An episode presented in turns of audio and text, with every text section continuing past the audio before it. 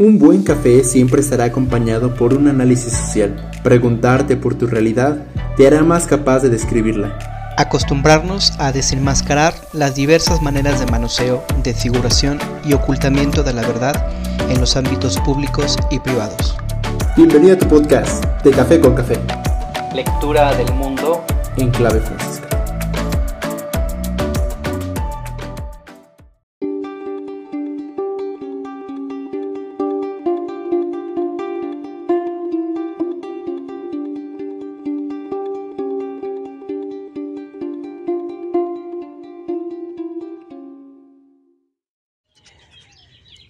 El día de hoy tengo un tema que me ha dado mucha vuelta. Y es precisamente el tema de la resurrección de Jesús. Cuando hablamos de la resurrección de Jesús, es un tema que, que creemos, pero que en muy pocas ocasiones podemos responder o podemos dar fe de la resurrección. Eh, estoy como San Agustín cuando le preguntan por el tiempo. Si no me preguntan por el tiempo, sé lo que es el tiempo. Pero cuando me preguntan qué es el tiempo, ya no sé qué responder. Porque es un tema complejo. Y es lo mismo en ocasiones con la resurrección. Si no me preguntan qué es la resurrección, sé qué es la resurrección. Pero cuando alguien me pregunta qué con la resurrección, entonces ya no sé qué responder. Y bueno, se han hecho muchos estudios, se han hecho muchas reflexiones con respecto a la resurrección de Cristo. Pero a mí lo que me interesa precisamente de estos 10 minutos, espero que sean 10, es en relación a la, a la importancia que tiene para cada uno de nosotros que nos consideramos cristianos, el tema de la resurrección. Y para empezar, hay, un, hay una pregunta que sí, a mí en lo personal me hace mucho eco en relación a qué es lo que resucita. No sé si te has cuestionado eso alguna vez. ¿Qué es lo que resucita? ¿Qué va a resucitar de nosotros? Sí, sabemos que Cristo resucitó, pero ¿cómo resucitó? Los evangelios nos dicen que se le apareció a los suyos, no en una forma alegórica, ni de una forma extraña, sino que se les apareció tal como Él era. Es decir, cuando los discípulos vieron a Cristo, y se asustaron, no es porque vieran un fantasma, sino porque vieron la realidad de Jesús. Es decir, a ese Jesús que vieron antes, que conocieron antes de la resurrección, a ese mismo Jesús vieron. Por eso era algo muy difícil de entender. Es decir, imagínense el alma de Jesús. ¿Cómo sería el alma de Jesús? Es más, vamos a hacer un ejercicio. Ahorita mentalmente vamos a quitarnos de nuestra mente nuestra corporalidad y nos vamos a quedar solamente con nuestra alma. Yo pregunto, ¿cómo describirías tú tu propia alma? ¿Qué cosas se te vendrían a la mente? Pues nosotros, nuestro cuerpo, nuestros ojos, nuestra expresión, nuestro tamaño, nuestra complexión, el tinte de cabello, las canas pintadas. Es decir, cuando pensamos el alma, no podemos pensarla si no es con referencia a nuestro cuerpo. Y todo esto, ¿por qué lo digo? Bueno, porque ya ha habido muchos debates en relación a qué es lo que resucita, cuál es la idea de la resurrección. Y para eso tenemos que llegar al término del cuerpo. ¿Qué es el cuerpo? La primera respuesta que a mí se me viene es, bueno, pues el cuerpo es aquello con lo que yo respiro, como, camino, hablo. Es decir, lo entiendo desde una dimensión biológica, biofísica, orgánica. Y esta concepción del cuerpo va a tener un desarrollo reflexivo muy interesante. ¿Por qué? Porque bueno, lo que nosotros conocemos con esta dualidad de cuerpo y alma es una tradición que heredamos de los griegos.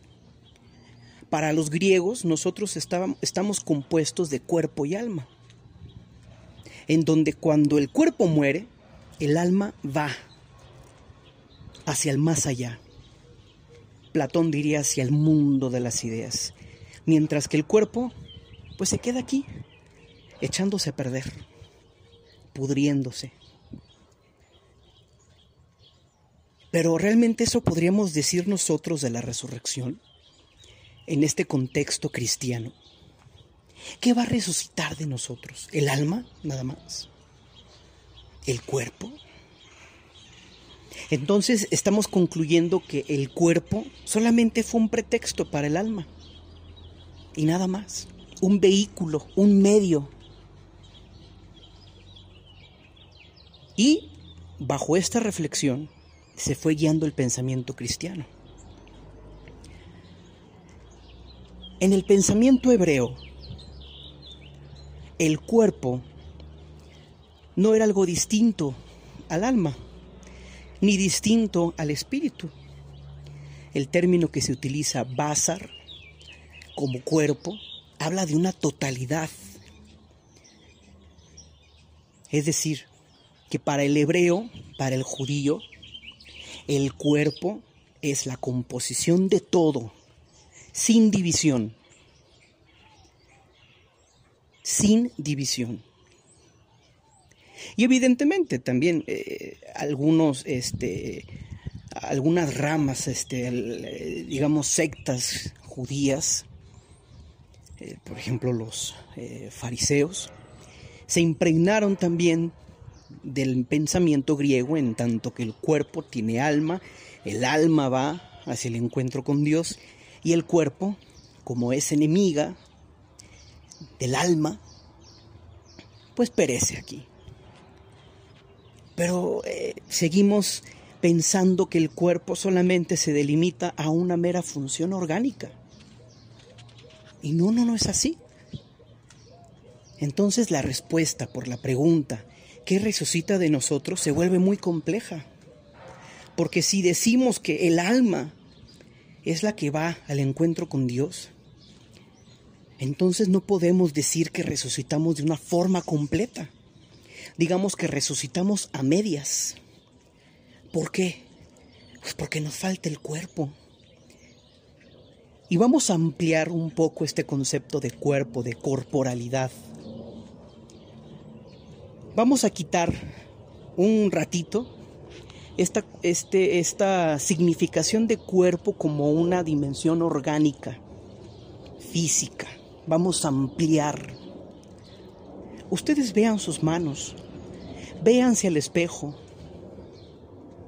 y vean qué tanto han cambiado desde, que eran niños,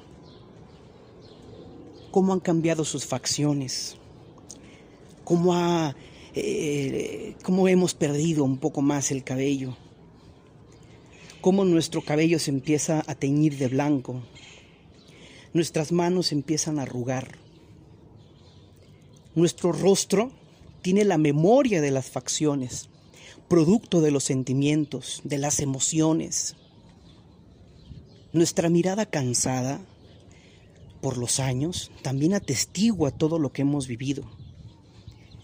Entonces, esta concepción de cuerpo se amplía a un término que tiene que ver con nuestra historia. Es decir, el cuerpo es historia. Nuestro cuerpo es historia. Más que un conjunto de carne, de huesos, de órganos. ¿Por qué? Porque, porque nuestro cuerpo tiene memoria. Nuestro cuerpo siente, experimenta. Es el que sale al quite. ¿Y qué quiero decir con historia? Bueno, pues agarra lápiz, papel y ponte a escribir tu historia. Y verás cómo tu historia se compone no solamente de sentimientos, ni tampoco se compone solamente de emociones, sino que empiezan a detallarse lugares, espacios, la playa, la casa de la abuela, la escuela, algo. Y luego nos damos cuenta de que cuando empezamos a escribir nuestra historia y empezamos a describir los lugares, no nos encontramos solos. Resulta que empiezan a detallarse rostros. Empiezan a salir rostros. Y no son rostros aislados o al margen de nosotros, sino que son rostros que se relacionan con nosotros que crean historias, que dan sentido a la vida misma.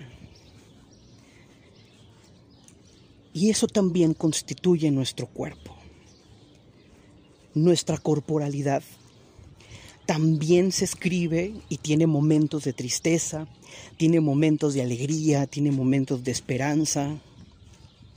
Nuestro cuerpo como historia recuerda aquel momento en el que nos enamoramos o el dolor que sufrimos al, al perder a un ser querido. Las marcas, las marcas de la vida. Todo eso es parte de nuestro cuerpo, de nuestra corporalidad. Entonces, para entender la resurrección, claro, desde su dimensión teológica, pero también desde su dimensión antropológica, es decir, desde lo que concierne al hombre, a la mujer, es mucho más amplio. No solamente es una resurrección de cuerpo y alma, es decir, cuerpo entendido como órganos, como, como eh, huesos, sino que es un todo. Resucitamos con todo lo que somos, con nuestra identidad con nuestra mismidad, es decir, aquello que nos hace ser nosotros. ¿Por qué? Porque en la resurrección nada se pierde de nosotros. Es decir, que cuando resucitamos, no resucitamos siendo seres totalmente nuevos, desentendidos de nuestra historia.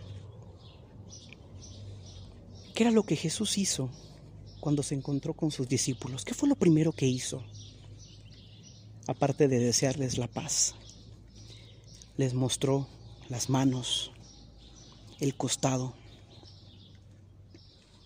es decir, la narración, la historia de un propósito, impresas en la carne, impresas en la carne. Es decir, no resucitó un Jesús nuevo, ¿No resucitó un Jesús diferente que no conocieran sus discípulos? Sino que Jesús resucitó entero, con todo lo que Él es. Resucitó con sus pensamientos, con sus amores, con aquello que más le cautivaba, con sus esperanzas.